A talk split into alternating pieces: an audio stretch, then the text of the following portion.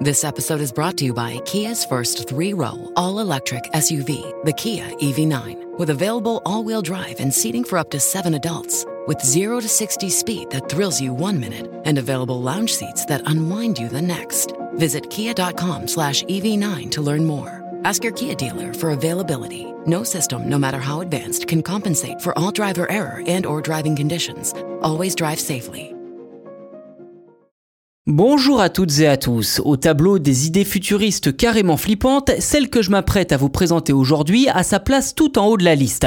En effet, la Chine pense que les humains créés numériquement représentent l'avenir de l'information et du divertissement. À l'échelle locale, un scénario a même déjà été envisagé par la ville de Pékin qui souhaiterait en faire une réalité dans moins de trois ans. C'est donc début août que l'on a appris officiellement la volonté pour la municipalité de Pékin de développer toute une industrie d'humains virtuels. Plus qu'un simple souhait, la ville a même entrepris les premières démarches pour lancer son projet, annonçant vouloir investir 7,5 milliards de dollars dans la création et le développement d'humains entièrement numériques d'ici 2025. Une technologie qui intéresse fortement les grands groupes médiatiques et de divertissement en ligne qui cherchent depuis plusieurs années à remplacer les présentateurs et les influenceurs par des avatars virtuel.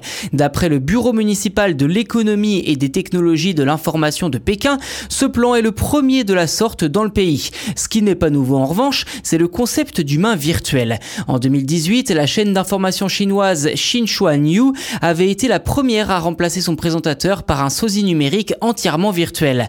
À noter que l'administration nationale de la radio et de la télévision, qui joue les régulateurs des médias dans le pays, a également montré un fort intérêt pour cette technologie et s'est engagé à la faire progresser dans les cinq années à venir. D'après les médias locaux et les acteurs du divertissement, ces humains factices seraient moins sujets au scandale et à la controverse.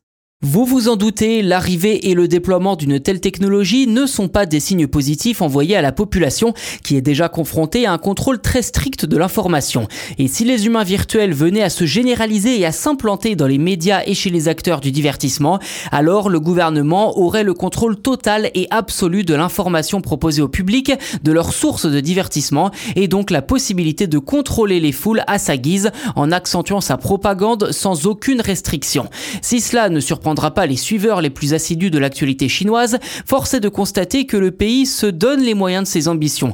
En effet, en plus de créer deux entreprises qui seront chargées de rapporter 5 milliards de yuan, soit environ 740 millions d'euros de chiffre d'affaires dans ce domaine, Pékin compte s'appuyer sur le Web 3, la version décentralisée d'Internet qui se base sur le principe de la blockchain. Une nouvelle preuve que la Chine est prête à dépenser sans compter pour rester à la pointe en termes des nouvelles technologies, tout en continuant bien évidemment à serrer la vis sur les libertés de ses citoyens.